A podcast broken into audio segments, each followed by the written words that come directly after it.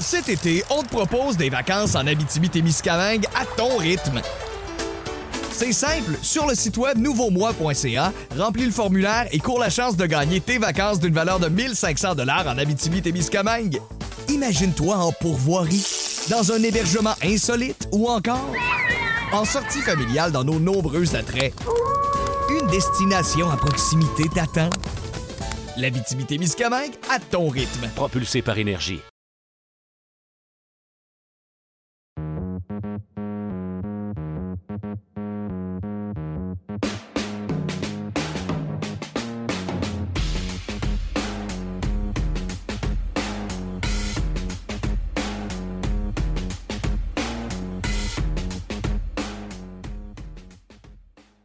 Du.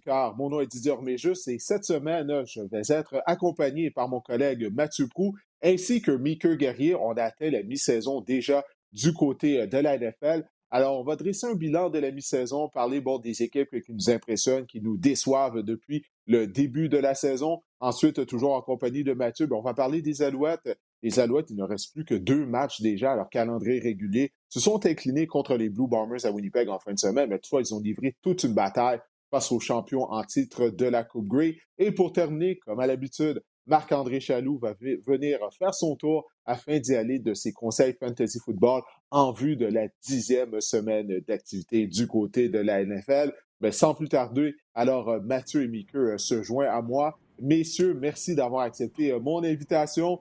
On s'était réunis les trois, c'était à l'été. ça fait déjà un bon bout de temps, c'était avant le début de la saison régulière. On était allé de nos prédictions.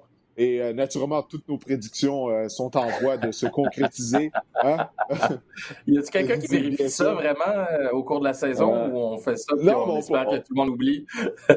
écoute, écoute, on pourrait peut-être se réunir à la fin de la saison je, vais réécouter le podcast juste pour le fun. Ça va juste être pour le plaisir. Je vois Mathieu qui hoche la tête déjà. Il est comme non. Non, non, mais je suis allé, dans, le, dans le serveur. J'ai tout effacé, les gars. Fait que vous entendez. tout effacé, ouais. Bon. Je crois que, que j'ai une copie dans mon ordinateur, Mathieu. Alors, on pourra, on pourra peut-être regarder ça à la fin de la saison après le Super Bowl juste pour s'amuser un peu, là, pour voir de quoi nos prédictions ont l'air. Ont l'air. Hey, messieurs, écoutez, ça a été vraiment une fin de semaine complètement folle. Il y a eu des surprises, plusieurs surprises. Il y en a tout le temps, toutes les semaines, mais là, ça n'a pas de bon sens. Cette semaine, les Cowboys de Dallas se sont fait écraser euh, à domicile. Euh, en particulier, moi, c'est la défaite là, que j'en reviens vraiment pas contre les Broncos de Denver. Euh, qui ou quelle équipe a le plus mal paru cette semaine? Les choix sont les Bills de Buffalo qui ont perdu 9 à 6 contre les Jaguars à Jacksonville. Les Cowboys, je viens d'en parler, Jordan Love, sur qui on fondait des espoirs à Green Bay. Puis là, soudainement, on se dit, ah, ben finalement, l'ego d'Aaron Rodgers, on va peut-être devoir le gérer pendant les, prochaines années. Les Bengals de Cincinnati, ah, c'est peut-être le retour à la normale pour les Bengals. Carl Shanahan, pour qui ça va pas bien avec ses 49ers de San Francisco, ou Matthew Stafford, car arrière des Rams de Los Angeles. Euh, Mathieu, vas-y en premier et Mika, ensuite de ça, tu nous diras ton choix. Ben, pour moi, c'est les Cowboys de Dallas. Je pense que c'est vraiment ça qui était décevant. Les autres, les Bills, c'était pas beau, mais c'était l'attaque. Jordan Love, c'était son premier match. Je vais donner le bénéfice du doute, malgré le fait que c'était vraiment pas convaincant. Les Bengals, c'est peut-être les Bengals, finalement. C'était pas les Bengals de Cincinnati. Carl Shanahan a mal paru, effectivement. Matthew Stafford n'avait pas de ligne à l'attaque. Mais les Cowboys, le problème, c'est c'était sur toute la ligne. L'attaque a mal paru. Quand on regarde le score, c'est flatteur, 36, c'était pas ça, c'était 30 à 0, il restait 4 minutes à jouer au match, fait que se sont fait écraser tout le long. La défense n'a pas su rien faire. La défense qui nous. C'est une des défenses qu'on disait depuis le début de l'année qui nous surprenait. Ben justement, elle est revenue à peu près à ce à quoi on s'attendait en début de saison. Milieu de peloton, même peut-être plus faible que ça. Et du côté, finalement, euh, du coaching et tout ça, ben, Mike McCarthy a fait des siennes encore avec des situations quatrième essai au début de match, quatrième essai court, on a décidé d'y aller, on a forcé la note, ça nous a explosé en plein visage. Donc, pour toutes ces raisons, les Cowboys de Dallas, pour moi, ont eu la défaite la plus gênante du week-end. Et vraiment, c'était pas facile à regarder pour les partisans de America. Vraiment pas. Et toi, Mickey? On peut passer au prochain sujet, c'est réglé. Non, mais sérieusement, je veux dire, je savais que Mathieu allait parler de, Mike McCarthy, puis euh, je sais que tu le portes pas particulièrement dans ton cœur, euh, Mathieu, puis il a raison. Tu sais, je regarde les, statistiques de ce match-là. Tu peux pas Puis Dak Prescott est là. Moi, c'est moi tout part de là. Si Dak Prescott n'avait pas joué, tu te dis bon, ok, c'est un mauvais match, on n'a pas notre leader, euh, on est encore un peu sous le choc de son absence, etc. Mais non, il est de retour puis il a connu un match atroce. Tu sais, 19 en 39 là, pour un corps qui est supposé d'être élite dans la NFL, qui a réussi à amener cette équipe-là à une fiche plus que respectable en début de saison. Tu sais, six victoires, une défaite, là, c'est bon. Là, on se disait, est-ce que c'est l'année des Cowboys? On dirait que les Cowboys trouvent toujours une manière de nous décevoir. Puis encore une fois, en fin de semaine. Puis tu regardes Ezekiel Elliott. Bon, c'est plus l'Ezekiel Elliott d'il y a deux ans, mais quand même, on se retrouve avec 51 verges seulement de son côté. On avait réussi à trouver un équilibre à l'attaque, à l'utiliser à la bonne sauce. Mais là, on se retrouve vraiment contre Denver, de toutes les équipes contre Denver. On aurait dû gagner ce match-là. Même si on l'avait gagné de, manière serrée, ça aurait été un petit peu décevant, mais on se dit, on continue sur la bonne lancée, puis euh, on s'en va dans la bonne direction. Mais là, j'ai l'impression qu'on régresse chez les Cowboys. Oui, les Cowboys avaient gagné leurs six derniers matchs. Euh, c'est une défaite troublante, mais en même temps, c'est juste un match. Donc, euh, je vais leur donner le bénéfice du doute. Et surtout, bon, tu as parlé de Dak Meeker. Dak, ça faisait trois semaines hein, qu'il n'avait pas joué. Il avait subi sa blessure en mollet. Les Cowboys avaient une semaine de congé. Après ça, euh, contre les Vikings, on a donné départ à Cooper Rush. Donc, pour Dak, je vais lui donner le bénéfice du doute, ce qui semblait vraiment rouillé, personnellement, je trouvais. Ben, la défense, il n'y a absolument aucune excuse. Tout le monde était là. Mathieu, tu voulais ajouter quelque chose? Ouais, je veux juste dire que je trouve que c'est une année bizarre dans la NFL. Je sais pas si vous êtes d'accord avec moi, les gars. Moi, ça fait maintenant, là, c'est ma onzième année que je couvre vraiment tous les matchs, que je suis vraiment tout ce qui se passe d'activité dans la NFL. Puis je sais pas pourquoi, post-pandémie, je, je sais pas ce qui se passe, mais je constate vraiment que c'est une année anormale. Des équipes qui sous-performent comme les Chiefs, des équipes qui surprennent euh, comme les Jets qui battent des bonnes formations. Je sais pas trop ce qui se passe dans la NFL. J'ai pas vraiment d'explication. Mais effectivement, tu as raison de le dire, Mickey, c'est sais, l'expression Any Given Sunday, là, ben, ça vient du fait que n'importe qui peut gagner n'importe quel dimanche. Fait moi, je vois cette parité-là, je vois des choses surprenantes. Fait que des contre-performances comme ça, je suis tombé d'idée aussi. moi, je ne mets pas ça troublant pour les Cowboys. C'est encore une bonne équipe. Peut-être qu'on revient un peu plus bas que ce qu'on était il y a quelques semaines, mais, mais toutes ces défaites et ces matchs-là contre, ben, peut dire, euh, gênants ou un peu euh, euh, humiliants, là, pour moi, c'est plus anecdotique pour le moment que troublant pour ces équipes. Il y a juste les Lions qui ne changent pas. Les, Lions sont constants. Les Lions sont constants. Écoute, ben, ils n'ont pas perdu cette semaine. Pour la première fois de la saison, les Lions n'ont pas perdu cette semaine. Ils n'ont pas, joué. Ils ont une fiche, ils ont une, fiche une victoire et aucune défaite contre le bail, contre la semaine de congé. Alors, écoute, ça sera peut-être leur seule victoire de la saison. Euh, écoutez, Jordan Love, j'en ai parlé tout à l'heure. Qu'est-ce que vous avez pensé de sa performance? Parce que Écoute, on l'a repêché en 2020. On se dit, hey, c'est une opportunité, là. Aaron Rodgers, avec toute cette affaire-là du fait qu'il n'est pas vacciné, ben, ça a ouvert la porte à Jordan Love d'obtenir le premier départ de sa carrière. Mon Dieu, que ça semblait trop vite pour lui. Le jeu semblait trop rapide. Euh, le pauvre gars, on dirait qu'il n'avait jamais pratiqué avec une équipe de la NFL. Encore moins, bon, c'était son premier départ, mais moi, je m'attendais vraiment à une meilleure performance, étant donné que oui, c'était son premier départ, c'est quand même sa deuxième année dans la NFL, mais il semblait vraiment pas prêt. Euh, qu'est-ce que tu as pensé de ça, Meeker? Mais on dit quoi que tu n'as pas de deuxième chance de faire une bonne impression? Ben, c'est un peu ce qui arrive avec Jordan Love. Hmm. Premier match euh, comme partant, il faut que tu montres au moins des choses positives et on n'a pas vu grand-chose de positif. Écoute, même, même en ce qui a trait à, sa famille, on fait bien euh, des blagues sur la, la, famille de Mahomes. Mais quand on a vu les images de sa mère assise complètement en haut au, stade au Arrowhead, j'ai trouvé ça très drôle parce que je me suis dit, ben, c'était l'image de ce match-là. Il n'y a rien qui allait pour lui, mais absolument rien. En même temps, ben, c'est des arguments que Aaron Rodgers est encore un joueur pertinent dans la NFL, puis c'est encore un bon joueur. Bon, là, on mettra ça de côté. Mais je pense que là, va peut-être été surpris tu sais, des fois, tu vois venir tranquillement, OK, je vais jouer éventuellement, je vais me préparer. Tu sais, Justin Fields à, Chicago, on le voyait venir, on le savait que ça s'en venait quelque part peut-être cette année, qu'il allait avoir des changements et qu'il allait avoir euh, la, la, la pole position. Mais là, de voir Love arriver comme ça, Jordan Love, il avait l'air d'un chevreuil. Puis ça, pour moi, c'est pas bon signe. Mais en même temps, on a déjà vu ça dans la NFL, puis on a vu des joueurs qui ont réussi à revenir mais pas nécessairement comme quart numéro un. Donc, ça me fait craindre pour lui au poste de quart numéro un, mais en même temps, tu l'as dit tantôt, Didier, c'est un match. Exact, un match, pas, une carrière. Euh, Non, effectivement, mais, c'est quand même plate parce que moi, je, suis vraiment fervent croyant qu'on devrait asseoir les, les corps recrues plus souvent qu'autrement. On les pousse maintenant dans l'action, on les met sur le terrain, je trouve, trop vite. Euh, j'ai adoré la façon qu'on a fait ça du côté des Packers. Oui, un peu controversé de choisir alors qu'on a toujours Aaron Rodgers dans nos rangs, mais c'était justement ce qu'on voulait faire, préparer le futur, prendre le temps avec Jordan Love de le laisser progresser, apprendre la NFL. Mais là, ça fait plus d'un an et demi qu'il pratique avec ces gars-là, qui est ajusté à la vitesse de la NFL il connaît le même cahier de jeu, puis ça semblait vraiment pas facile pour lui. Puis c'est surtout l'imprécision de ses passes. Dès le premier jeu du match, on l'a vu, on a fait wow, c'est pas cette passe? Puis là, plusieurs fois après ça dans la rencontre, des passes qui n'étaient pas trop compliquées. On lançait ça sur les lignes de côté pour essayer d'éviter les revirements. On lançait ça cinq pieds par-dessus la tête de Devante Adams. Fait que ça, c'est un peu préoccupant.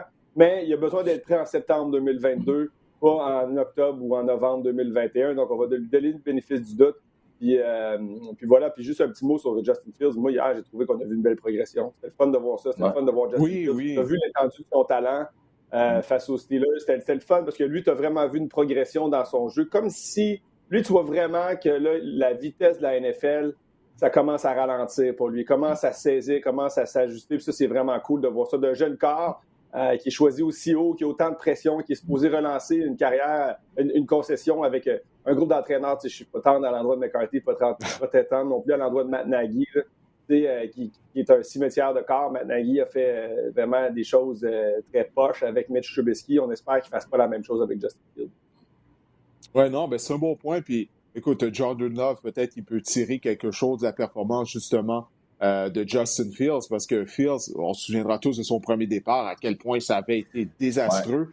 comme tu l'as dit, on voit une progression, donc c'est à souhaiter pour Jordan Love et pour l'organisation des Packers que Love euh, va progresser. On verra si Aaron Rodgers sera de retour euh, cette semaine. rapidement, la, défaite des Bills à Jacksonville. 9 à 6, la, la défense a fait le travail. C'est l'attaque qui en a vraiment arraché. Il y a une chose du côté des Bills. On en avait parlé lorsqu'on s'était réunis là, pour notre podcast avant le début de la saison. On se posait la question, est-ce que finalement les Bills ont développé une attaque au sol? Puis jusque-là, on est rendu à la mi-saison, puis l'attaque au sol n'est toujours pas euh, constante, que ce soit Zach Moss, Mike, euh, pas Mike Singletary, mais Devin Singletary. Euh, oui, alors la sélection de jeu, on ne sélectionne pas beaucoup de courses avec nos porteurs de ballon. Lorsqu'on le fait, on n'est pas productif, du moins pas de façon constante. Ça, c'est toujours un problème. Puis on l'a vu, là, tu joues sur, en territoire hostile, sur un terrain adverse, même si c'est contre les Jaguars. Là, tu n'as pas de jeu au sol sur lequel tu peux te rabattre lorsque le jeu aérien ne fonctionne pas. Là, je commence à craindre pour les Bills parce qu'on parlait de nos prédictions. Moi, j'ai choisi les Bills pour aller au Super Bowl. Je suis toujours sur le bandwagon. Là, je regarde un peu vers la porte, peut-être pour sauter rapidement. Euh, qu'est-ce que vous en pensez, Mika? question quiz. Qui a eu le plus de verges euh, au sol euh, pour les Bills? Josh Allen. Juste là, c'est un mm. problème. Tu, peux pas avoir. Josh Allen, on s'entend, c'est pas non plus euh, un, train de marchandises là, ou un 18 roues. Il est quand même capable de bouger. Mais quand Josh Allen a 50 verges par la course, puis tes deux porteurs de ballon ensemble ont même pas la moitié de ce que lui a réussi à faire, on a un méchant problème. Puis pour moi, qu'il n'y ait pas une attaque au sol. Euh, je veux dire, qui fait peur ou qui force justement les défensives à au moins la considérer c'est pas nécessairement grave d'avoir une de pas avoir une attaque au sol dévastatrice, mais il faut au moins que la défensive adverse se dise Hey, euh, ça se peut qu'il court, puis ça se peut qu'on se fasse pogner, on va faire attention, on va hésiter. Mais là, il n'y a aucune hésitation là, chez les Jaguars. On sait que ça va être la passe, puis si le corps il court, il courra, mais il courra pas, lui, pour 60 euh, verges euh, sur un jeu. Il va se jeter au sol. Fait on va être capable de le contenir facilement. Et ça, je trouve ça vraiment dommage. Et fait à noter, moi, ce que j'ai mis de ce match-là, euh, est-ce que c'est dans ce match-là qu'on a vu Josh Allen se faire plaquer par Josh Allen? Parce que moi, j'ai trouvé ça particulièrement le fun de voir ça. Il y a quelque chose de très drôle là-dedans. Mais oui, je m'inquiète pour, euh, pour les Bills en, ce moment parce que euh, Josh Allen peut pas tout faire. Puis cette équipe-là tourne surtout autour de lui et de Stephon Diggs. À partir de là, si tu contiens ces deux joueurs-là, tu as contenu l'attaque. Pour moi, c'est pas la marque d'une équipe qui a le potentiel de remporter le Super Bowl. Qu'est-ce que tu penses de ça, Mathieu? Parce que avec une attaque au sol, ça te permet de contrôler l'allure, le rythme des matchs. Puis les Bills n'ont pas ça. Hein.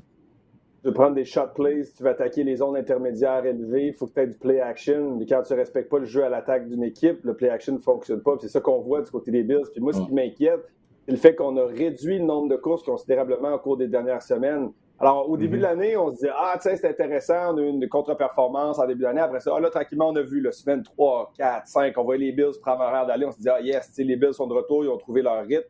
Et là, au cours des trois dernières semaines, c'est une baisse constante de jeu au sol, de moyenne par course.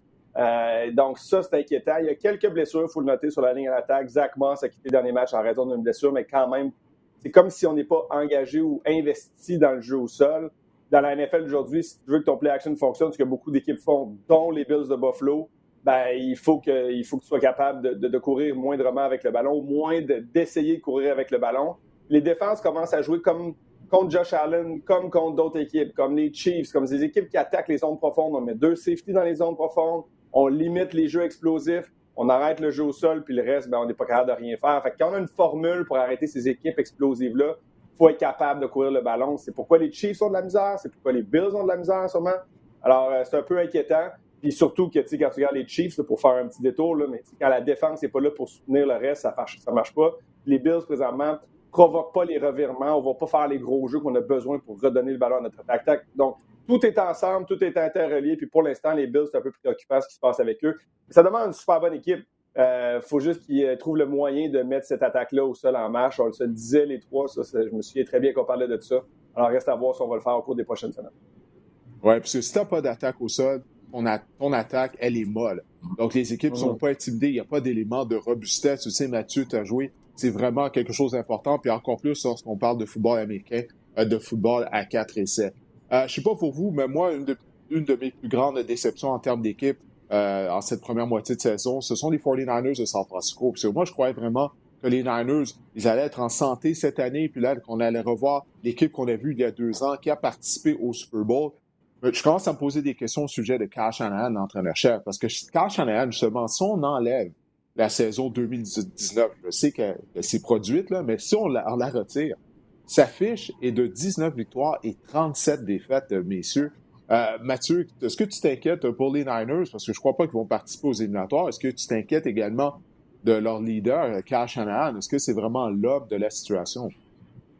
Disons qu'on met tout ça ensemble, puis on fait pas du pick and choose, puis on sort pas une saison de 13-3. Ça donne quand même 32 et 40 il joue en bas de 500. Carl Shannon, qu'on considère plusieurs comme un génie offensif, comme un excellent entraîneur-chef, qui, après cette saison de 13-3, on lui a accordé une prolongation de contrat.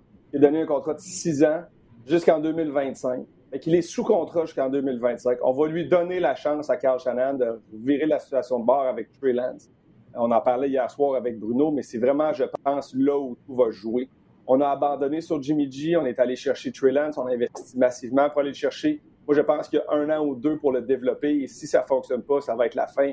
Mais c'est effectivement préoccupant parce que tu joues contre les Cards en fin de semaine. Tu joues sans Kyler Murray, sans DeAndre Hopkins. Euh, solidement brassé. C'est vraiment les Cards ont largement dominé ce match-là. Alors, puis c'est stratégiquement aussi. Ouais, Colt McCoy t'a brassé. alors que tu as un front défensif qui, est supposé être redoutable. Fait il y a effectivement des, des préoccupations. Je pense que peut-être qu'on commence à sentir la perte de Robert Sala, aussi, coordinateur défensif, qui était un peu l'énergie. Tu sais, Carl Shannon, c'est le cérébral, c'est le gars qui est le, petit scientifique un peu euh, fou dans le laboratoire. Ensuite, tu avais Robert Sala qui était le gars d'émotion. Fait que je pense qu'ensemble, faisait un bon mix. Là, ça semble trop carré, puis ça marche pas. Puis quand ça marche pas, puis tu pas d'émotion en arrière de ça, c'est plus difficile. Donc, on tourne un peu en fait du surplace. Là. Je pense qu'il y a un peu de panique du côté des 49ers de San Francisco. Euh, puis moi, je me préoccupe pour cette équipe-là cette année. Je pense qu'on s'en va nulle part. Vraiment, quand tu regardes jouer, ils sont zéro inspirants. Euh, mais la suite des choses pour Carl Shannon va tout dépendre de Trey Lance et de sa progression. Euh, toi, Mika, si tu as quelque chose à ajouter là-dessus? Ben, je, retiens ce que Mathieu dit sur l'émotion. Tu sais, pour moi, l'émotion, la structure, puis il faut que ton équipe, aies un sentiment que tout est possible à tout moment. J'ai pas cette impression-là avec les 49ers. On arrive à un match et on se dit, bon, qu'est-ce qu'on va avoir aujourd'hui? On n'a pas de constance, on ne sait pas sur qui on va pouvoir se reposer, sur quoi on va pouvoir bâtir. Et ça, pour moi, c'est inquiétant parce qu'il y a ce manque d'émotion et d'énergie-là euh, chez les 49ers et ce manque d'enthousiasme et ça plombe ça dans, dans, la NFL moderne. Oui, écoutez, on va se tourner maintenant du côté des Rams de Los Angeles. Euh, Matthew Stafford, ça n'a pas été facile hein, contre les Titans du Tennessee.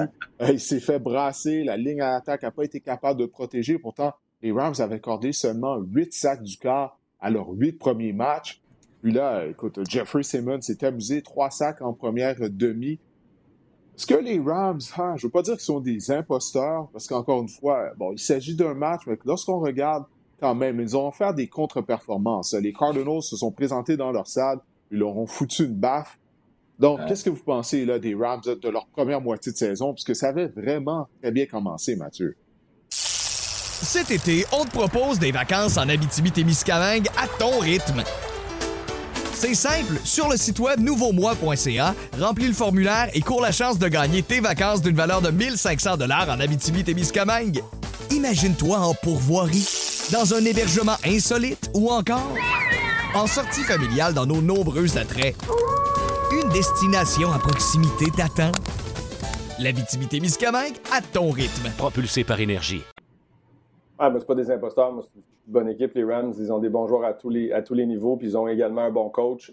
Euh, peut-être surestimé un peu Sean McVay. Là. On, le considère comme euh, un genre d'Einstein du terrain. Là. On, va se calmer. Là. Il ne réinvente pas la roue, mais, mais je trouve que c'est une belle équipe. ils ont amené Matthew Stafford. Puis le problème, c'est qu'on s'est éloigné de, de, ce qui était notre identité, le play action bootleg, tout ça, avec euh, face au, face Titan, on a juste reculé dans la pochette, on reculait, c'était 5, 7, euh, pas de recul, on restait là planté comme un piquet.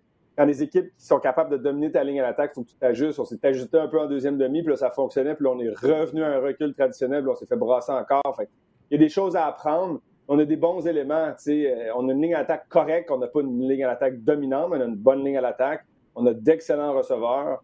Euh, évidemment, notamment avec Cooper Cup. On a une très bonne ligne rapprochée avec Tyler Higby. Dans le charrière, moi, je déteste pas Daryl Anderson. Je suis un peu déçu de Sony Michel. après ça, défensivement, moi, j'adore cette défense. Avec l'ajout de Van Miller, même s'il est plus vieux, euh, il demande du respect puis de l'attention. Fait que ça va juste libérer les gars en avant. Fait moi, j'aime beaucoup cette équipe-là. Je pense pas du tout que c'est une équipe d'imposteurs. Je pense que c'est une équipe qui est solide. C'est juste mesurer une équipe qui, en ce moment, joue du je suis bon football. Puis, tu sais, tu parlais d'émotion. Les Titans du Tennessee sont peut-être une des équipes qui joue avec le plus d'émotion puis de hargne. Euh, ils arrivent, tu sais, puis ça a commencé avec le botté d'envoi, avec Michael Buffer qui faisait son, son introduction, puis les Titans ont dit hey, fuck it, nous, là, tu sais, go, on commence le match, puis il avait même pas fini son introduction, et bot, le botté d'envoi, c'est eh comme. ils ont fait ça en Ils jouent eux autres avec. Ouais, ils ont fait ça à Michael Buffer. Mais tu sais, Mike, Mike Verbal, pour moi, c'est le candidat d'entraîneur-chef par excellence de la Ligue en ce moment. Les, les, Titans viennent de battre les Chiefs, les Colts, les Bills, puis là, viennent de battre les Rams. Vraiment une bonne équipe. Fait que moi, j'ai moi, je pense que les, Rams sont bien corrects, sont super bien positionnés dans leur section euh, avec les Cards. Peut-être qu'ils n'auront pas le, bail première semaine, mais ils vont être placés assez haut dans le classement. moi, non, ça ne m'inquiète pas. Je pense que c'est une très bonne équipe de foot. Moi, je suis pas inquiet non plus, mais une équipe qui perd euh, contre Ryan Tannehill, moi, j'ai toujours de la difficulté avec ça parce que j'ai la misère avec Ryan Tannehill. Mais euh, Tennessee, moi, euh, oui, on peut regarder du côté des Rams, mais je regarde du côté des Titans. Tu t'en parlais, Didier, de, de cette émotion-là, cette énergie-là. C'est une équipe qui joue sans complexe. Puis même sans Derek Henry, on a bombardé par la course euh, les, euh, les, les, Rams. On s'est pas gêné pour avoir des confrontations robustes. On a gardé notre ADN et c'est ça qui a fait que les Titans ont pu battre les Rams. Alors que de l'autre côté, les Rams on cherche un petit peu. Là, on a eu une transaction, Van Miller s'amène. On, on, cherche un petit peu nos marques. Mauvais match pour uh, Stafford. Été un mauvais match pour lui, mais euh, encore une fois, un match, deuxième défaite seulement. Je peux pas dire que les Rams, ce sont des imposteurs. Est-ce que c'est une équipe qui aspire, aspirante au Super Bowl? Je suis pas prêt à dire que non, moi, parce que cette équipe-là a montré tout au cours de la saison qu'on était capable de gagner. Là, pour eux, moi, le, le vrai test pour eux, ça va être qu'on va rejouer contre euh, les, les Cards de l'Arizona, les Cards qui les avaient rossés. Est-ce qu'on va pouvoir venger cette défaite-là? Ça, ça va être très important dans la course, justement, pour euh, les séries éliminatoires et pour euh, la première position de la division. Mais les Rams, c'est pas des imposteurs. Pour moi, loin de là, on a une excellente défensive. Et avec l'ajout de Von Miller, on va faire peur aux adversaires. Mais je pense que c'est aussi une question de momentum. Euh, ils, ils stagnaient un petit peu les Rams alors que les Titans, eux, sont en montée, en montée constante. Puis ils se sont juste rencontrés au mauvais moment. On fait ce match-là dans trois, quatre semaines. Pas sûr que le résultat est le même. ça va être intéressant de voir ça. Les équipes ont le don de changer au cours d'une saison. Oui, vas-y, Mathieu. Ah, on t'entend pas, Mathieu?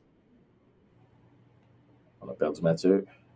C'est bon, c'est correct. C'est parce que mon voisin ici avec une chaîne dehors, fait que quand je suis pas là, je mute mon micro pour pas qu'on n'entende pas les travaux. Hey, tu on habite à Montréal, hein, vous savez c'est quoi? Ouais, Fait que, ben, je voulais dire que le, match Rams-Cards, c'est un match du lundi soir, c'est le 13 décembre. Fait que c'est un match, tu sais, aux, heures de grande écoute en plus. Fait que ce match-là dont tu parles, là, euh, je pense qu'il va être vraiment déterminant dans la saison euh, de la nationale.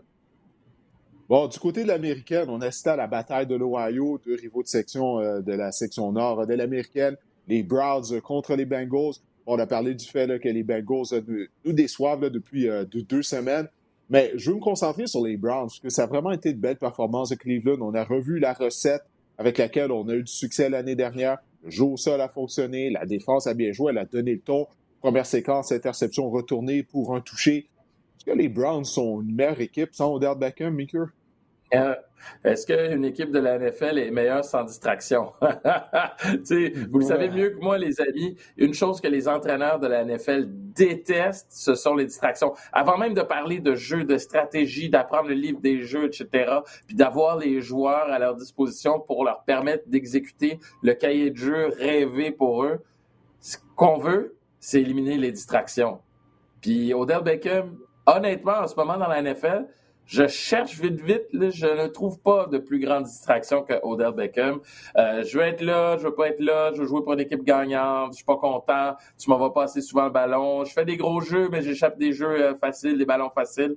À un moment donné, une équipe de la NFL a besoin d'avancer, puis on peut pas traîner comme ça un bagage constant avec OBJ. J'ai été très déçu quand il, a quitté les, les, les Giants. Je pensais qu'il allait ressusciter avec les Browns. On avait besoin de ça. Mais là, ça va permettre d'envoyer le ballon à Peoples Jones et à Landry sans complexe, sans avoir à gérer l'ego de OBJ. Puis on va continuer avec la même recette de jeu au sol aussi. On n'est peut-être pas en Baker Mayfield, le carrière qui peut amener cette équipe au prochain niveau. On en a parlé dernièrement, mais on a un corps qui est capable au moins de faire le minimum pour nous permettre de progresser et d'aller dans la bonne direction. C'est ça qu'on a besoin chez les Browns. Pas obligé de faire le saut tout de suite, de se rendre au Super Bowl. On veut progresser tout simplement, aller en séries éliminatoires, gagner des matchs en série, amener cet enthousiasme du dog pound euh, sur le terrain. Puis là, on va pouvoir avancer. Et avec OBJ qui est parti, je pense qu'on peut regarder vers l'avant. Ouais, Didier, vas-y donc, tu avais des choses intéressantes à dire là-dessus. Je vais vous t'entendre. Ben non, mais c'est que une chose, hein, j'ai oublié où est-ce que je disais cet article-là euh, du côté des Browns de Cleveland. Qu'est-ce qu'on disait, c'est que, bon, on se la semaine dernière, le père d'Odell Beckham a publié une vidéo dans laquelle euh, ça montrait euh, Baker Mayfield qui ne ciblait pas son fils lorsqu'il était libéré. Mais l'article, c'est des sources à l'intérieur de l'organisation des Browns, qui disaient que très souvent, Odell Beckham ne courait pas les, les tracés de passe qu'il était supposé de faire qu'il improvisait sur le terrain. Et c'est la raison pour laquelle Baker Mayfield ne le ciblait pas, parce qu'il ne pouvait pas se fier à lui. Euh, donc, il ne voulait pas prendre de chance en lui lançant le ballon parce qu'il ne courait pas les bons tracés. Alors, oui, il était libéré, mais ce n'était pas le bon tracé de passe. Alors ça, au football, ça ne peut pas arriver. Tu as une structure à respecter, il faut que tu respectes les jeux, ton assignation. Alors ça, ça expliquerait pourquoi Mayfield ne ciblait pas plus souvent euh, Odell Beckham Jr. Encore une fois, dans l'article, c'était des sources à l'intérieur de l'organisation des Browns qui disaient ça. Parce que c'est une campagne de salissage, parce qu'on venait de, se, de, de, de libérer Odell Beckham. Peut-être que, oui, que oui, peut-être que non. Mais moi, je suis pas certain qu'une équipe va mettre sous contrat Odell Beckham. J'ai bien hâte de voir ça. Puis Carroll semble être intéressé à Seattle, mais moi, je serais pas surpris si Beckham, on le revoit juste en 2022. Je sais pas qu'est-ce que vous en pensez, mais on verra. Ben, je trouve. excusez les gars, je suis juste en train de texter ma blonde qui fait la machine à café en bas. Je veux juste à texter que j'en veux un moi aussi, OK? Fait que je me commande un café pendant que je vous parle. OK, c'est bon? Bon, c'est bon. Elle vient me dire, c'est bon, en fait, je l'attends. Euh, moi, là, je vous dirais la chose suivante. Il y a, je ne veux pas dire qu'il y a peu de choses, mais il n'y a pas énormément de choses que j'ai, euh, dans lesquelles j'ai embarqué dans cette histoire-là parce que ça me semblait beaucoup de manipulation des médias parce que ce sont des gens très branchés au-delà des plugs partout dans les médias. C'est une grosse personnalité. Moi, je suis convaincu, sincèrement, que ce gars-là, c'est un bon coéquipier. Je suis certain de ça. Moi, c'est un gars qui, veut gagner, c'est un gars qui, qui tripe pour les autres, qui est content quand les autres réussissent, mais il veut sa part du gâteau. Puis quand ça fonctionne pas, puis là, il, fait un petit quelque chose ou dit un petit quelque chose, bien, ça devient gros parce que c'est une grosse personnalité. Toute cette histoire-là du vidéo de son père, c'est pas son père qui a mis cette vidéo-là, on s'entend bien. C'est quelqu'un dans l'entourage d'OBJ qui a donné ça, qui a dit, pas, mais dans ça, c'est les médias sociaux c'était toute une campagne un peu publique de choses qu'on aurait dû faire dans le vestiaire. Et c'est là, pour moi, où ça a basculé. Parce que c'est correct de dire que tu n'es pas content, tu aimerais avoir le ballon. C'est une chose, ça arrive au football, les receveurs le font tout le temps. Mais là, d'aller publiquement critiquer le corps de l'organisation, là, tu remets en cause son leadership. Tu peux pas faire ça. Fait que c'est vraiment là où moi, ça a été le point de bascule. Puis je l'ai regardé la vidéo pour le plaisir de la regarder, malgré que j'ai dû me casser le cou. Là, je sais pas si vous avez vu, mais c'était de côté tout le temps en plus. Puis trois quarts des jeux, il était pas ouvert, Odell. Sérieux, il était même pas ouvert. Baker, sa lecture était ailleurs. Fait c'est comme c'est un gars qui était fâché. C'est vrai, puis il réussit pas à produire parce qu'il n'y a pas un super bon carrière en Baker Mayfield. Mais la réalité, puis la question initiale, c'est est-ce que les Browns sont une meilleure équipe sans Odell Beckham? Je dirais que la façon qu'ils sont construits présentement, oui. Parce qu'ils savent pas comment utiliser Odell Beckham. Parce que euh, Baker Mayfield sent qu'il faut qu'il lui donne le ballon. Alors que là, maintenant, on est retour à notre vraie nature, qui est courir au sol, ground and pound, bonne défense, qui est finalement sentait avec une tertiaire qui a été vraiment impressionnante contre les Bengals. Puis après ça, ben, tu complètes avec Baker Mayfield parce que le play action mm. fonctionne, puis tu es capable de prendre des shots avec Donovan People-Jones puis Jarvis Landry. Fait puis les stats le prouvent. Ils ont le meilleur fiche sans Odell. Baker Mayfield a un meilleur coefficient d'efficacité comme carrière sans Odell. Fait c'est un mariage qui fonctionnait pas. On se quitte, ça finit en mauvais terme. Ça peut difficilement finir autrement quand tu as un contrat de 100 millions puis un joueur aussi flamboyant qu'Odell Beckham. Il va se trouver une nouvelle équipe on va voir qu'est-ce que ça va donner pour la suite. Mais il faut que ce gars-là se trouve une équipe avec un bon carrière parce que s'il n'y en a pas un, ça va faire des flamèches encore une fois. Bon, d'accord, messieurs. Écoutez, il y a quelques autres sujets que j'aimerais qu'on aborde rapidement, étant donné que Meeker est un homme euh, très occupé, possiblement l'homme le plus occupé dans les médias québécois. Two minute drill. Two minute drill, on, ouais, on va y aller un peu en rafale. Mais est-ce que les Patriots de la Nouvelle-Angleterre seront en mesure de devancer les Bills au premier rang de la section Est de l'américaine. Meeker. Oh boy! Ah, non, non, non, je peux pas croire. Si ça arrive, là, c'est un problème pour les Bills. Avec euh, Josh Allen, euh, Sean McDermott, euh, ça serait la fin pour eux là, si les Pats passent en avant des Bills. Et oubliez pas, deux matchs entre les deux équipes d'ici la fin de la saison. je pense pas que les Pats vont remporter les deux. Là. Ben, c'est pour ça que je pose la question. On s'est pas encore affronté. Vas-y, Mathieu. Euh, les Pats jouent contre les Browns, jouent contre les Titans au cours des trois, prochaines, euh, des trois prochains matchs. Après ça, jouent Bills, Colts, Bills. C'est vraiment un calendrier difficile. Je pense que les Bills, sont une meilleure équipe, vont trouver des solutions. Je pense que les Bills vont finir au, premier rang de cette section-là face aux Patriots. D'accord, je faisais juste soulever la question. Je faisais juste soulever la question. Euh, on, va rester du côté de la... on va rester du côté de l'association américaine. présentement, justement, les Patriots détiennent la septième et dernière position donnant accès aux éliminatoires à la mi-saison. Toujours dans la course, il y a les Chiefs de Kansas City, je parle pour le septième rang, euh, les Browns de Cleveland, les Bengals de Cincinnati, les Broncos de Denver et les Colts d'Indianapolis. Parmi ces équipes, laquelle pourrait se faufiler et participer aux éliminatoires, selon vous, Mathieu? Les Browns. J'ai aimé ce que j'ai vu, puis je peux pas croire avec tout le talent qu'on a là, puis euh, tout ce qu'on prédisait pour cette équipe en début de saison, malgré le fait que c'est une culture qui est clairement déficiente. Euh, c'est une équipe qui, a beaucoup de talent, qui a ce qu'il faut pour réussir. Alors moi, je pense que les Browns devraient se faufiler puis euh, se classer pour les éliminatoires. Les Chiefs? Les Chiefs. Euh, pourquoi? Parce que je peux pas parier, moi, contre, contre Pat Mahomes. Laurent est peut-être plus avec les Chiefs, mais ça demeure une équipe qui a un potentiel. Et est-ce qu'OBJ va rejoindre Mahomes? Parce qu'on a besoin justement de receveurs? Mais sinon, il faut trouver une solution. Puis je pense pas que les Chiefs vont, manquer leur chance. C'est leur seule chance de participer euh, aux séries. Ouais, pour moi aussi, je crois que les Chiefs euh, vont, réussir à se faufiler et participer aux éliminatoires. Je crois que Patrick Mahomes va se replacer euh, éventuellement, mais bon, je suis pas super confiant là, parce que vraiment la mm. défense des Chiefs, ça me fait mal aux yeux d'avoir en action. Mettant du côté de l'Association nationale, ce sont les Falcons d'Atlanta. Si les éliminatoires commençaient aujourd'hui à la mi-saison, les Falcons y participeraient. Ce sont eux qui détiennent la septième et dernière position donnant accès au match après-saison. Ils ont un dossier de quatre victoires et quatre défaites. Toujours dans la course, il y a les Panthers de la Caroline, les Vikings du Minnesota et les Seahawks de Seattle. Euh, parmi ces trois équipes-là, est-ce qu'il y en a une, selon vous, pourrait euh, accéder aux éliminatoires, Maker? Seahawks pour moi parce que euh, justement Russell Wilson revient. Puis pour moi, juste lui peut faire la différence pour euh, les Seahawks. Ouais, et particulièrement avec leur calendrier aussi. On a quelques matchs difficiles, mais on va jouer des matchs contre Washington, contre les Niners, contre les Texans, contre les Bears, contre les Lions. Fait qu'ils ont un calendrier un peu plus facile pour terminer la saison que ce qu'ils ont eu pour commencer. La défense a joué d'une façon historiquement mauvaise en début d'année. Ça se replace tranquillement le retour de Wilson va, permettre à cette équipe-là, je pense, de se classer pour les éliminatoires moi aussi, je crois la même chose pour les raisons que vous venez de mentionner. Russell Wilson qui devrait jouer cette semaine. Et rapidement, un Super Bowl Titan Cardinals, est-ce qu'on y croit? Parce que présentement, ce sont les deux premières têtes des séries du côté de chacune des associations. Est-ce que tu penses que ça va être ça, Mathieu, le Super Bowl? Est-ce que ça va tenir la route ben, jusqu'au mois de février? Est-ce que je pense que ça va être ça? Je ne le sais pas, mais est-ce que j'y crois? Oui, je crois à n'importe quoi. En ce moment, tu me dirais n'importe quelle équipe dans le top 5 de chaque conférence, je te dirais oui. sérieux, là, c'est là, je vais vous faire une confession. quand on fait des analyses, moi, je fais de la radio tous les vendredis, je parle des matchs, je fais de la prévision. Pour vrai, là, on n'a aucune idée de ce qui se passe cette année. on est bien meilleur pour analyser ce qui s'est passé après puis dire voici pourquoi ça s'est passé. Mais avant la prédiction, ton guess est aussi bon que le mien. Titan Cards ne tomberait pas en bas de ma chaise si c'est ce qui se produisait au Super Bowl. je peux dire la même chose, mais je pense que les Ravens vont se rendre contre les Cards. Ouh, intéressant. Ah ouais, il faut gambler, les amis.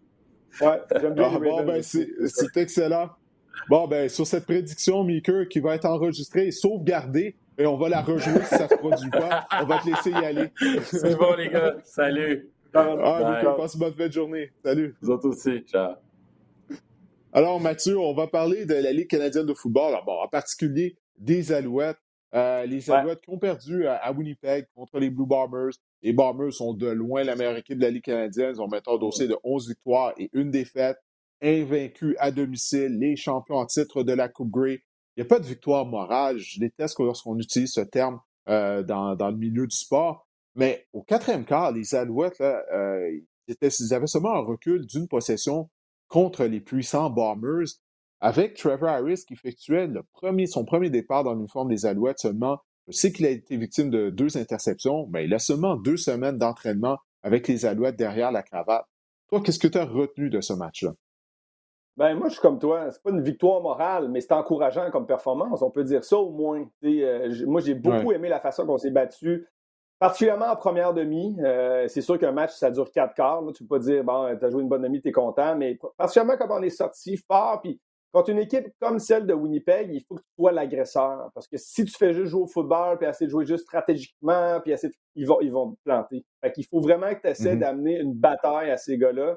C'est exactement ce que les Alouettes ont fait. Physiquement, ils imposaient leur rythme. En attaque, avec le jeu au sol, stand-back, ça fonctionnait. La défense était agressive, donnait des gros plaqués. Il faut que tu rentres un peu dans le jeu de la bataille de ruelle. Puis ça, les Alouettes l'ont fait en début de match. J'ai beaucoup aimé ça. Euh, malheureusement, ça s'est essoufflé un peu. Puis le gros problème, puis on l'a souligné hier à Blitz, puis je pense que c'est ce qu'on va surveiller d'ici la fin d'année, c'est la ligne à l'attaque.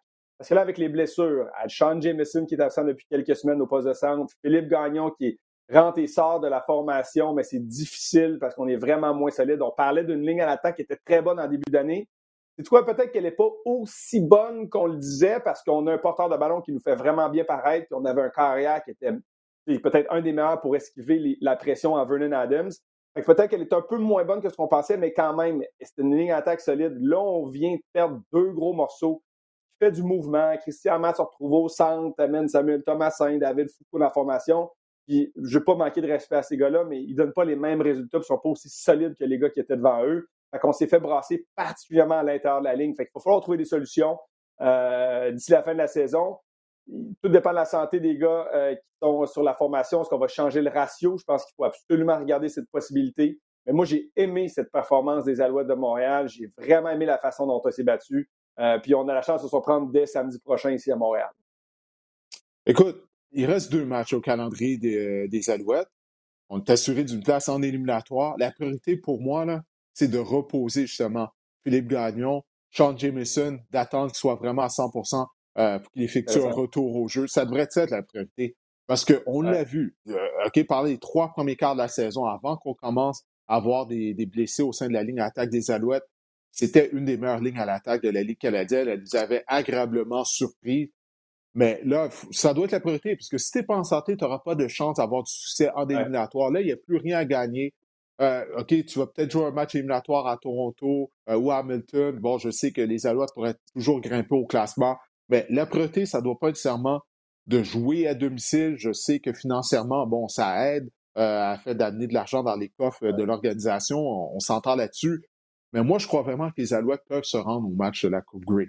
Mais pour ce faire, la ligne à l'attaque doit être en santé. C'est pour ça que la priorité, ça doit être pour moi de reposer Philippe Gagnon s'il faut pour le d'ici à la fin de la pour les deux prochains matchs. Sean Jameson a fait le voyage à Winnipeg. Il était sur les lignes de côté. Il aidait Luc Brodeur-Jourdain durant le match. J'ai eu l'occasion de parler brièvement après la séance d'échauffement. Il me disait qu'il visait un retour au jeu euh, prochainement. Donc, son retour au jeu est imminent. donc, ça, pour moi, ça va être une bonne nouvelle. Mais il faut que cette ligne à l'attaque-là soit euh, en santé. J'ai aimé ce que tu as dit à propos de la robustesse? Que les Alouettes sont une équipe qui est très robuste. Euh, tu as des mm-hmm. joueurs comme Patrick Levels, Money Hunter. Ils parlent beaucoup, mais ils, sont tough. OK? C'est des gars que tu vas amener dans la ruelle à laquelle tu faisais allusion. Ça, c'est un élément qu'on oublie d'évaluer. C'est qu'on fait nos prédictions, on regarde l'attaque, la défense, des unités spéciales, les joueurs vedettes. Le football, ça demeure un sport de robustesse. il n'y a pas beaucoup d'équipes dans la Ligue qui peuvent rivaliser en termes de robustesse avec les Bombers. Les Alouettes, ils ne sont pas intimidés par personne. Oui, il y a beaucoup de joueurs qui parlent après le sifflet. Je sais que ça te dérange, ça me dérange également. On les voit, ils parlent, mais ils ont beaucoup d'attitude. C'est une équipe des Alouettes qui a beaucoup d'attitude, en particulier du côté de la défense. Ça, c'est pas nécessairement une mauvaise chose lorsque c'est contrôlé, que tu n'écopes pas de pénalité de 15 verges après le sifflet, comme on voyait constamment en, en première moitié de saison. Le problème semble avoir été réglé. La, priorité, c'est qu'il faut entrer en éliminatoire en santé avec notre ligne à l'attaque et William Stanback, selon moi, parce que je pense qu'on peut faire un bout de chemin. Moi, les Argonauts de Toronto, ils ne m'impressionnent pas. OK, les Alouettes auraient dû gagner les deux matchs contre eux, ils en ont gagné un, mais tu devant ces Alouettes au classement, je persiste de croire que Montréal est une meilleure équipe que Toronto. Hamilton joue très bien. Il euh, faut pas oublier que c'est une équipe qui a participé à la Coupe Grey en 2019. Jamar Mozzoli euh, joue bien depuis quelques semaines, mais je ne sais pas si tu partages mon sentiment. Moi, je pense que les Alouettes peuvent se rendre au match de la Coupe Grey, peuvent sortir de l'Est. Ça ne sera pas facile, mais c'est vraiment quelque chose qui est, réaliste. Oh, complètement. C'est plus du tout la même équipe la même situation qu'ils avaient en 2019. 2019, tu voyais une belle progression, c'était intéressant, mais tu sentais que les autres équipes avaient un pas d'avance sur eux. En ce moment, ils sont dans le show de la lutte. 100% d'accord avec toi. Cette équipe-là peut rivaliser avec n'importe qui. C'est pas juste quelque chose qu'on a retenu du dernier match contre Winnipeg, mais du dernier mois et demi, alors que cette équipe-là commençait à progresser. Et avec l'avenue de Trevor Harris, pour moi, c'est le morceau qui permettait à cette équipe-là de prendre le pas de plus. Trevor Harris, c'est un corps vétéran.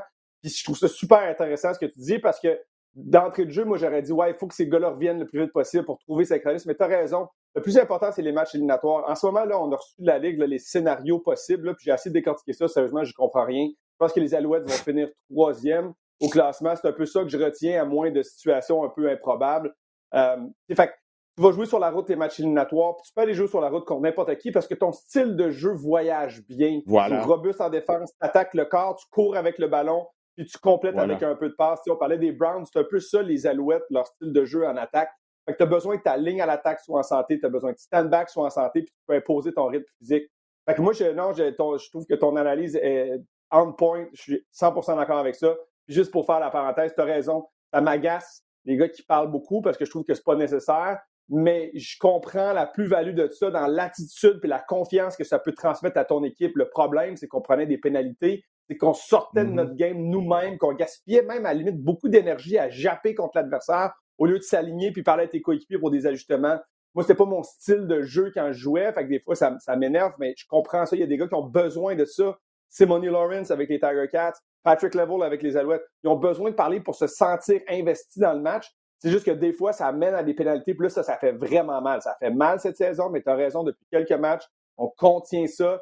C'est pas si pire, mais il faut vraiment faire attention parce qu'il y a des pénalités comme ça dans les matchs serrés de 15 verges qui vont permettre des séquences de se poursuivre. Ça peut faire vraiment mal. Fait moi, j'ai amplement confiance dans cette équipe-là. J'ai confiance à Trevor. Ce qu'il faut qu'il se fasse, par exemple, d'ici la fin de l'année, c'est bâtir la chimie entre Trevor Harris et ses receveurs. Parce que ça, il ne faut pas le, négliger. Euh, ça a l'air bête, mais tu sais, les petits tracés courts, quand tu penses tes hanches ou quand tes épaules sont penchées, il faut, qu'il faut qu'il sache, lui, que dès qu'il penche son épaule, Lewis, il s'en va à l'extérieur. Ou quand il accélère, il reconnaît le pas d'accélération d'Eugene Lewis pour savoir quand il va par-dessus le, demi-défensif. Fait ça, c'est des affaires qu'il va falloir qu'ils travaillent ensemble. Mais pour le reste, tu as raison, il faut rentrer en santé. Si on rentre avec notre arsenal complet en attaque et en défense, cette équipe-là peut rivaliser avec n'importe qui dans les Canadiens.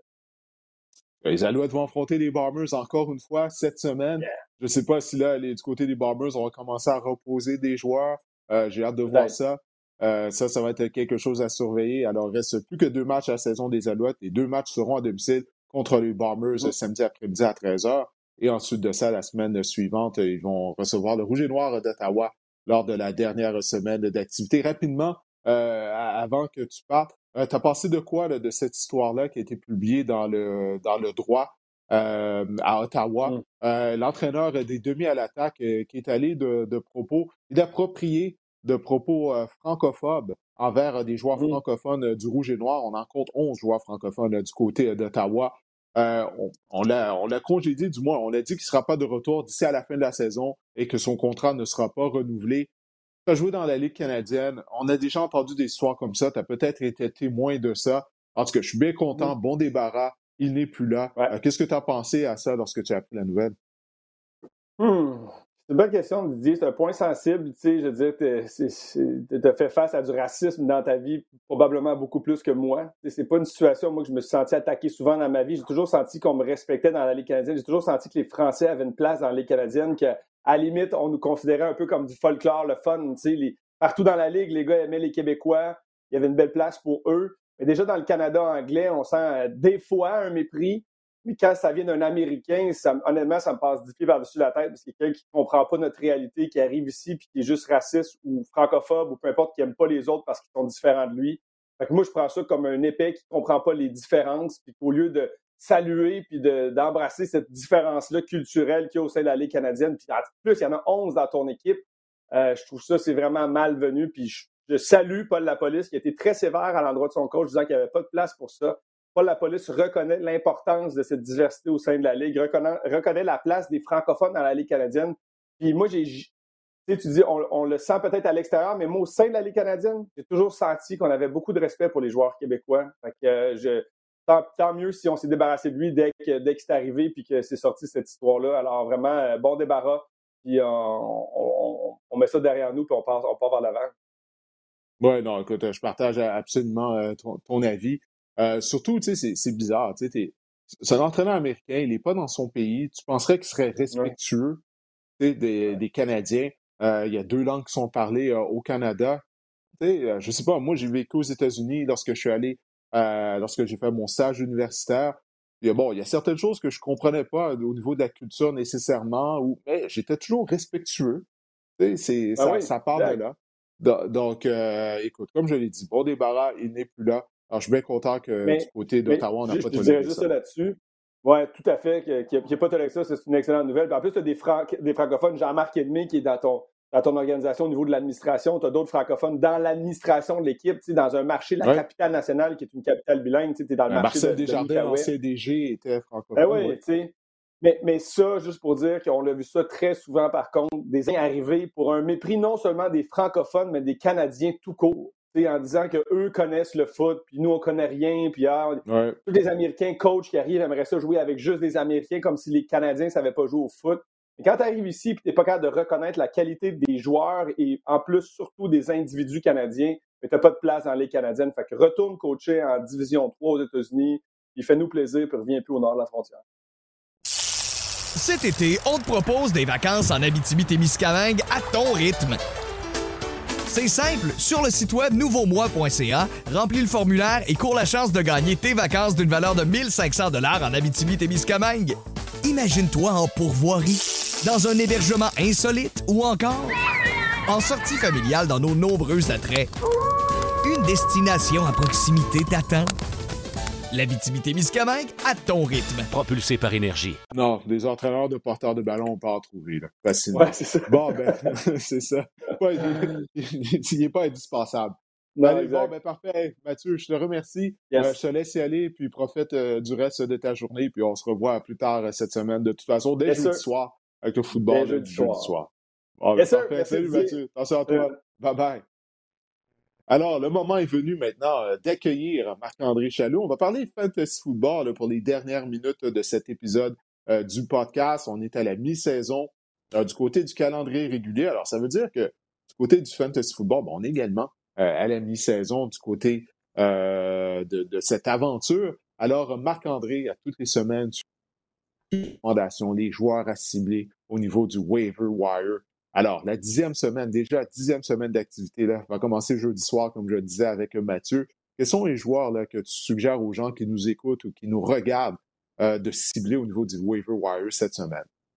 je sais pas si c'était la même impression que moi, Didier, mais on dirait qu'on retient surtout de Carson Wentz ses crampes au cerveau dans les dernières semaines. mais la, la vérité fantasy, c'est qu'il connaît une excellente saison à ce niveau-là. Euh, Carson Wentz, ben, ça vous donne vraiment, il il a vraiment un excellent plancher à chaque semaine fantasy. Dans seulement un match cette saison, Carson Wentz n'a pas réussi au moins ou obtenu au moins 17 points fantasy au cours d'un match. Il est sur une séquence de six matchs consécutifs avec au moins deux passes de toucher. Donc, Carson Wentz est vraiment un ajout intéressant. Il est largement disponible dans plusieurs ligues fantasy. Et cette semaine, les Colts affrontent les Jaguars. Donc, ça devrait être un, affrontement alléchant pour Carson Wentz. Si vous êtes si vous avez besoin d'un corps arrière euh, cette semaine, Carson Wentz est vraiment une option intéressante, voire prioritaire pour vous. Euh, toujours différence entre le vrai football et le fantasy football. Carson Wentz est un bel exemple cette saison. Euh, il y a Jordan Howard que les Eagles ont sorti des boulamites euh, il y a deux semaines. Là, il continue d'être productif.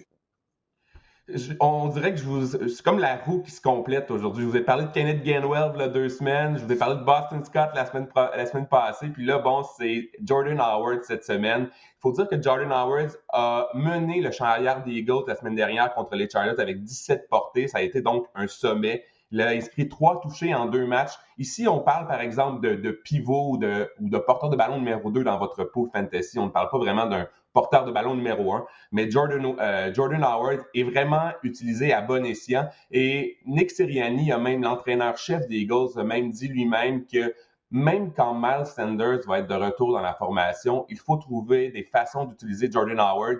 Donc vraiment, Jordan Howard devrait être impliqué euh, dans les prochaines semaines chez les Eagles. Et cette semaine, les Eagles affrontent les Broncos. Vous allez me dire, les Broncos, c'est pas un, affrontement très favorable. Ils sont sixième contre le jeu au sol, la défense des Broncos, mais il faut dire qu'ils ont remodelé vraiment euh, leur défense dans les dernières semaines. Ça, pouvait, ça pourrait euh, changer côté des Eagles. Je pense que Jordan Howard est un ajout vraiment intéressant pour les gens à la recherche d'excellents flex, l'excellent pivot dans leur formation. Ah, Jordan Howard, on l'oublie, mais euh, il avait mené la NFL au chapitre des verges au sol euh, lors d'une saison lorsqu'il portait les couleurs euh, des Bears de Chicago. Donc, c'est un joueur qui est talentueux quand même. C'est un gros porteur de ballon, robuste.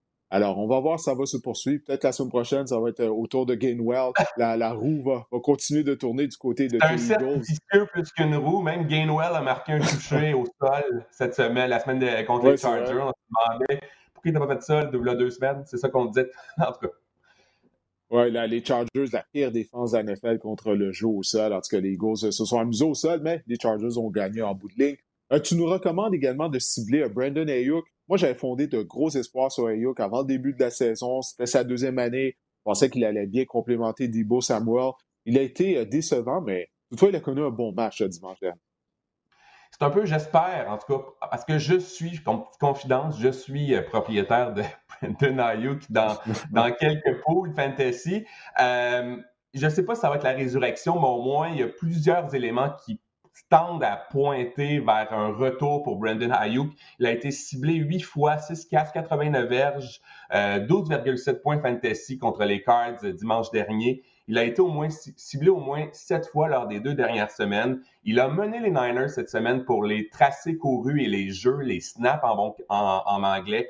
Euh, il faut dire que ce qui est intéressant avec Brendan Ayuk, c'est que lui-même a avoué dernièrement qu'au début de la saison, bon, il a été ralenti par des blessures en début de saison, mais qu'il ne pratiquait, qu'il ne s'entraînait pas bien avec, euh, avec l'équipe. On questionnait également un peu sa, sa, motivation, son effort lors des entraînements, mais on pense peut-être que là, il est revenu dans les bonnes grâces de Cal Shanahan et ça pourrait être explosé, spécialement dans les prochaines semaines. Pour, il est talentueux. L'année dernière, euh, il a vraiment... Euh, euh, il a vraiment explosé. il est sorti de l'ombre comme une recrue. J'ai bien hâte de voir dans les prochaines semaines ce sera quoi son utilisation. Mais je pense que Brendan Hayuk, euh, il va avoir une, amélioration dans son cas, une progression euh, lors des prochaines semaines. son talent est indéniable. C'est une question d'éthique de travail. Ça arrive des fois avec les jeunes joueurs. Ils arrivent dans la NFL, il faut travailler plus fort que le qu'est-ce qu'on a fait dans les rangs universitaires. On est juste à sa deuxième année, donc c'est l'adaptation peut-être qui se fait. En tout cas, ça souhaité parce que c'est vraiment un joueur qui est très talentueux. Quels sont les autres joueurs qui passent peut-être plus sur le radar, euh, qu'on devrait peut-être euh, porter notre attention sur ces joueurs-là? En rafale, je voulais vous parler de Ramondre Stevenson, qui a touché au ballon 12 fois pour 106 mm. verges contre, euh, chez les Patriots euh, la semaine dernière, plus de 10 points fantasy. Il faut dire que lui et Damien Harris ont quitté le match, par exemple. Euh, donc, on ne sait pas vraiment encore son statut pour, pour la prochaine semaine. Mais si Damien Harris ne joue pas et Ramondre Stevenson est en uniforme, ben là, vous avez vraiment une option intéressante. Encore là, on parle de pivot, on parle de porteur de ballon numéro 2 pour votre formation cette semaine. Je voulais vous parler de Devin Singletary. Vous en avez parlé tout à l'heure. Euh, Jack Moss a quitté le match euh, des Bills contre les Jaguars. Et bon, on peut pas vraiment se fier, comme vous disiez tout à l'heure, euh, à l'attaque au sol des Bills. Mais force est d'admettre que les Bills affrontent les Jets cette semaine. Il y aura des opportunités pour Devin Singletary. Et j'ose espérer que les Bills ont pris des notes sur les Colts, à quel point ils ont taillé en pièces avec leur attaque au sol. Euh, les Jets la semaine dernière. Donc, Devin Singletary est un ajout vraiment indispensable encore au, poste de porteur de ballon. Je voulais vous parler d'Eli Ça fait qu'on sélectionne des jeux de course à Buffalo, ouais. ouais. Mais je peux pas croire qu'on ne courra pas, Didier, là. Ah, ben, écoute, je l'espère, mais écoute, comme on en parlait là, avec Mickey et Mathieu depuis même avant le début de la saison, on, avait, on se disait qu'on doit courir mieux avec le ballon du côté des Bills, puis on refuse de le faire. Mais peu importe. Également, Elia Jamar, j'ai vu euh, sur le tableau, là, de recevoir un recrue qui finalement a connu une bonne performance euh, du côté des Jets. Il est comme sorti de l'ombre un peu là, deux semaines et la semaine dernière, ça a vraiment été euh, l'éclosion. 20 points fantasy. C'est un autre joueur qui a été ralenti par des blessures en début de saison après avoir connu un excellent camp. C'est une recrue. On fonde beaucoup d'espoir du côté des Jets sur Elijah Moore et son potentiel, bon, est énorme et je me questionne si c'était pas le début de quelque chose. Faut quand même pas oublier ou garder en tête que l'attaque est médiocre et que Zach Wilson va revenir. Mais pour l'instant, Elijah Moore semble vraiment prendre plus de place dans l'attaque des Jets. Je pense que c'est un, joueur à tout le moins à mettre sur votre banc euh, au cours des prochaines semaines. Écoute, c'est la mi-saison du côté de la NFL. Bon, on l'a répété à plusieurs reprises depuis le début euh, du podcast. Est-ce qu'il y a des joueurs là, que tu penses qui pourraient donner un coup de main euh, aux propriétaires d'équipes de fantasy football durant la deuxième moitié de la saison? Parce qu'il y a des joueurs qui peut-être n'ont pas bien performé en première moitié de saison. Là, ils vont, ça va mieux aller. Euh, donc, est-ce que tu as des gars que tu nous dirais, hey, gardez ce joueur-là dans votre radar parce qu'il pourrait vraiment vous aider durant la deuxième moitié de la saison, mais également durant les éliminatoires du fantasy football potentiellement? Moi, je dois vous parler de Trey Lance aussi, puisque vous en avez parlé tantôt des 49ers. Leur fiche de 3 et 5 maintenant, je ne sais pas où on s'en va euh, du côté des 49ers. On ne fera probablement pas les éliminatoires. On est dernier de notre division. Et bon, on va hmm. vraiment se tourner vers l'avenir bientôt. Puis l'avenir, c'est qui? Ben, l'avenir, c'est Trey Lance. Euh, on va nulle part avec euh, Jimmy Garoppolo. Je pense sincèrement qu'on pourrait voir du côté des Niners dans les prochaines semaines un peu une utilisation de Trey Lance, un peu comme Justin Fields, dire écoutez, on va finir la saison avec Trey Lance. C'est lui notre corps arrière de concession d'avenir. Et on l'a vu euh, dans un temps de jeu limité, Trey Lance a quand même été payant au niveau fantasy. Encore là, la réalité et le fantasy, c'est deux choses différentes. Mais il a vraiment été payant dans son utilisation parce qu'il court avec le ballon. Et les doubles menaces au niveau de en fantasy, ben c'est payant. On peut le voir avec Lamar Jackson, Jalen Hurts, qui est exécrable pendant euh, souvent dans plusieurs semaines, puis qui au niveau fantasy est vraiment payant. Donc Trey je pense qu'on va vraiment se tourner vers l'avenir bientôt et Trey va être payant fantasy. Alors si vous l'avez, euh, s'il est disponible sur euh, votre fil de joueurs autonomes, allez l'ajouter, euh, ça s'en vient dans son cas. Oui, je vois que tu as également Damien Harris. Harris a marqué au moins un touché au sol à ses cinq derniers matchs. La question de savoir également son état de santé, comme tu le disais, il pourrait peut-être rater le match de cette semaine on commence à comprendre un peu c'est quoi le pain et le beurre des Patriots. Hein? On se fie à notre, défense solide, on a un bon jeu au sol, on l'utilise à outrance et on limite les erreurs pour Mac Jones. Et Harris, bon, a marqué six touchés en cinq matchs. Il est blessé en ce moment. Euh, surveiller son état de santé au cours de la semaine, mais à long terme, il pourrait connaître une excellente deuxième moitié de saison. Et euh, comme, on le dit, les, les, Patriots, ça court, ça court, ça fait juste courir. Lui et Ramondre Stevenson, ça pourrait être un bon one-two punch au cours des prochaines semaines. Mais vraiment, Damien Harris, c'est vraiment lui le porteur de ballon dans le champ arrière des Patriots.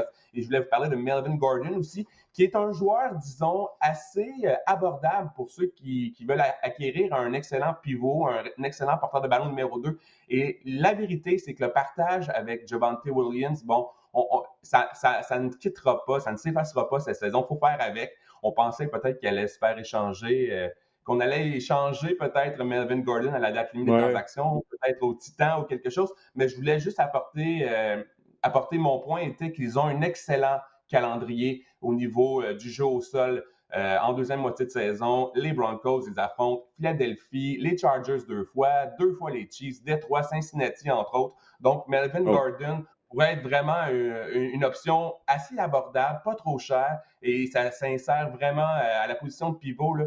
Euh, vous pouvez difficilement faire mieux, selon moi. Oui, lui, Javante Williams euh, devrait être productif durant la deuxième moitié de la saison, puisque les équipes que tu as mentionnées en arrachent vraiment contre la course. il y a d'autres joueurs également que tu nous suggères de garder sur notre radar pour la deuxième moitié de la saison, en commençant par Jalen Waddle, le receveur des Dolphins, l'explosif receveur des Dolphins du Miami c'est une question de, progression. Dans son cas, Jalen Waddle a été ciblé au moins 10 fois lors des trois, des quatre dernières semaines. Et ce qu'on remarque, c'est que peu importe le carrière euh, chez les Dolphins, ben, il est impliqué dans le plan de match. Il faut dire également que Devante Parker est de retour sur la liste des blessés, son abonnement saisonnier. Lui ou une passe de la ronde, c'est la même chose. il est de retour euh, sur la liste des blessés. Et euh, bon, Jalen Waddle, il est vraiment utilisé à outrance dans l'attaque euh, aérienne des euh, Dolphins en situation en format PPR. Donc, pour un point de plus par catch, ben, il est vraiment une option, voire essentielle pour vous à ce niveau-là. Et je voulais parler de Michael Pittman aussi. quatre, quatre il est très ciblé, hein? Oui, quatre fois dans le top 5 à la position de receveur lors des cinq dernières semaines, plus de 12 points fantasy. Il euh, faut dire que Michael Pittman, son ascension est, vraiment liée avec les performances, les bonnes performances de Carson Wentz que je vous, que je vous euh, mentionnais plus tôt. Il faut dire qu'il est le receveur numéro un vraiment des Colts. Il est en train de s'établir comme un receveur dominant. Mais au point de vue fantasy, on dirait qu'il n'a pas encore atteint le statut de receveur élite. Donc, c'est vraiment un joueur que vous pouvez quand même peut-être essayer d'aller acquérir euh, euh, avec un prix quand même assez raisonnable en ce moment. Puis je pense que Michael Pittman va connaître une excellente deuxième moitié de saison. Il pourrait exploser encore davantage. Et je voulais vous parler en terminant peut-être de Pat Fryermuth qu'on a vu hier. On dirait que c'est le. Il est, il est, incroyable. Troisième touché, trois touchés hier en deux, en deux, euh, en deux matchs. Et on peut voir vraiment qu'il y a une chimie qui s'installe entre lui et Ben Roethlisberger. Il me fait penser, je pense sincèrement que ça va devenir le, le, meilleur allié rapproché euh, des Steelers depuis, mettons, on se souvient des grosses années de Heath Miller à l'époque hein, euh, chez les Steelers. Donc, vraiment, 16,3 points fantasy hier contre les Bears. Et les Steelers affrontent dans les prochaines semaines Détroit, San Diego, Cincinnati prochainement. Donc, Pat Fairmouth, je pense qu'il est là pour rester. Et on cherche toujours des alliés rapprochés en fantasy. Je pense que, je pense que l'allié rapproché recru est une excellente option euh, lors des prochaines semaines et même en deuxième moitié de saison. Ouais, en plus que Ben Roethlisberger a plus de bras, on l'a vu là, hier, euh, il a tenté de passer d'au-dessus de 40 verges, mon Dieu, le ballon s'est rendu de justesse. Donc, courte passe, euh, Lily rapproché est généralement le meilleur ami du carrière euh, lorsqu'on veut décocher de courtes passes. Ah oui, Fairmouth, il va être intéressant à surveiller dans la deuxième moitié de la saison. Oui, il, est un très bon joueur à Penn State. Ouais, oui, non, des, beaux catchs. Non, non, ça, vaut la peine de garder un œil sur lui. Comme tu l'as dit, les ailiers rapprochés, pas comme s'il y en avait plusieurs. Bon, Kedos est revenu au jeu euh, cette semaine, finalement. Euh, mais c'est pas une position où il y a beaucoup de profondeur. Travis Kelsey déçoit. Mais Farmouth, il faut garder un œil sur lui, je, je, crois aussi, lors de la deuxième moitié de la saison. Bon, ben écoute, Marc-André, je te remercie. On a fait le tour. Et c'est ce qui conclut cet épisode du podcast Le Sac du Car. Alors, on espère que vous avez apprécié et on se reparle la semaine prochaine.